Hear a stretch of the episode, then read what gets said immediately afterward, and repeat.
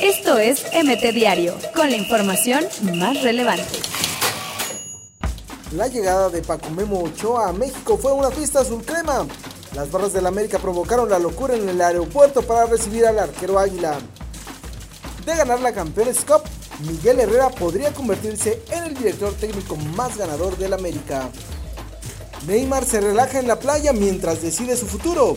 Este martes hubo una reunión entre directivos del PSG y el Barcelona en París para decidir el futuro del brasileño. Sin Edson Álvarez, Ajax avanza de ronda en la UEFA Champions League. El mexicano vio desde la banca el triunfo de su equipo ante el PAOK griego por la ronda clasificatoria de Champions. Esto es MT Diario, con la información más relevante.